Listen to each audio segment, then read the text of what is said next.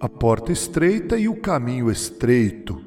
Em nossa série de devocionais no Sermão do Monte, chegamos a uma parte distinta em que Jesus fala sobre a porta estreita e a porta larga, a árvore boa e a árvore má.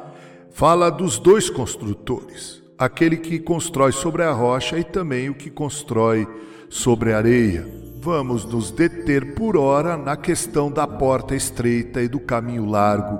Veja bem o que Jesus disse. Abre aspas. Entrai pela porta estreita, larga é a porta e espaçoso o caminho que conduz para a perdição, e são muitos os que entram por ela, porque estreita é a porta e apertado o caminho que conduz para a vida, e são poucos os que acertam com ela, fecha aspas, Mateus 7, versos 13 e 14.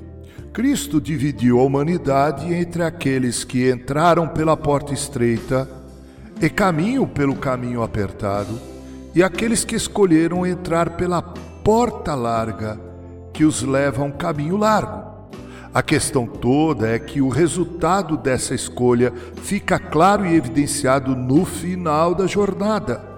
O trajeto pode ter sido folgado, os pesos podem ter sido leves, as curvas fáceis, as subidas suaves, mas o final do caminho largo é a perdição eterna. Eu quero dizer a você que me ouve que Jesus jamais escondeu que nossa vida cristã é como entrar mesmo por uma porta estreita e andar por um caminho bastante apertado. Jesus vai dizer mais à frente no Evangelho de João, abre aspas, eis que vem a hora e já é chegada em que sereis dispersos, cada um para sua casa, e me deixarei só. Contudo, não estou só, porque o Pai está comigo. Estas coisas vos tenho dito para que tenhais paz em mim. No mundo passais por aflições, mas tende bom ânimo. Eu venci o mundo, fecha aspas, João 16, verso 32 e verso 33.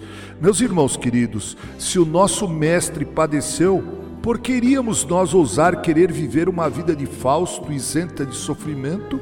Jesus disse na cerimônia em que lavou os pés dos seus discípulos que o servo não é maior do que o seu senhor. João 13, 16. E Paulo escreveu aos nossos irmãos da igreja de Roma dizendo, abre aspas, se com ele, com Cristo, sofremos, também com ele seremos glorificados. Fecha aspas. Romanos 8:17. A porta é estreita, portanto, não são muitos os que entram por ela. Em outra parte da Escritura, Jesus disse: Eu sou a porta. Se alguém entrar por mim, será salvo. Entrará e sairá e achará pastagem. João 10, 9. Isso tem uma forte conexão com o que ele vai dizer aos seus discípulos quando fala a respeito de sua partida. Disse ele: Eu sou o caminho e a verdade e a vida. Ninguém vem ao Pai senão por mim. João 14, 6. Jesus é a porta e ao mesmo tempo o caminho. E ele disse que essa porta, a despeito de estar franqueada, é estreita, não são muitos que acertam com ela, e o caminho é apertado, cheio de perigos, de tristezas, de perdas e de danos terrenos. Todavia, essa porta estreita, esse caminho apertado, nos conduzem para a eternidade com Deus. A recompensa não está no caminho, e sim no fim da jornada eu me espanto ao me deparar nos dias atuais com essa teoria da prosperidade com seus jargões e bordões, tais como: você não é cauda, você é cabeça, você é filho do rei e, portanto, você deve desfrutar do melhor do reino do seu pai, etc, etc e tal.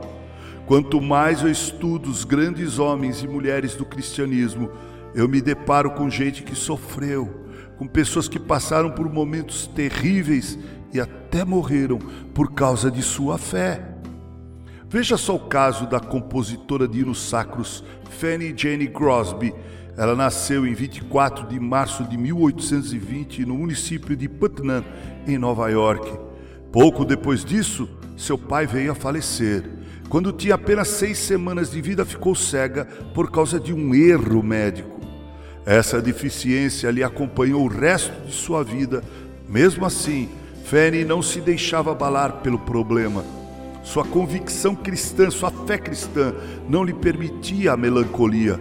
Esta certeza está nas letras dos seus hinos. Ela também, já desde sua infância, dizia que tinha um pedido ao seu Criador. Ao entrar no céu, dizia ela, o primeiro rosto que ela gostaria de ver era do seu Salvador. Ela compôs aproximadamente oito mil hinos.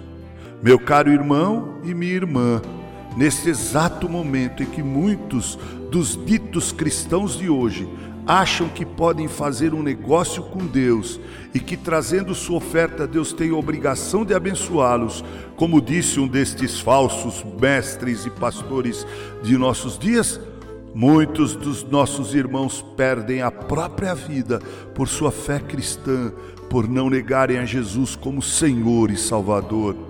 Muitos morreram na antiga União Soviética nos tempos da Guerra Fria. Muitos morrem hoje na China e perdem todos os seus bens. Muitos são enviados para os campos de trabalhos forçados na Coreia do Norte. Outros tantos foram mortos sob o poder do comunista e ditador Fidel Castro em Cuba. Muitos cristãos são decapitados pelo Estado Islâmico. Meu irmão e minha irmã, minha palavra é de alerta, tanto quanto foi de alerta a palavra de Jesus. A porta é estreita, o caminho é apertado. Estevão passou por essa porta, andou por esse caminho apertado, mas certamente ele, tanto quanto os que empreendem a mesma jornada, adentrarão os portais da eternidade com Deus. Com carinho, Reverendo Mauro Sérgio Aiello.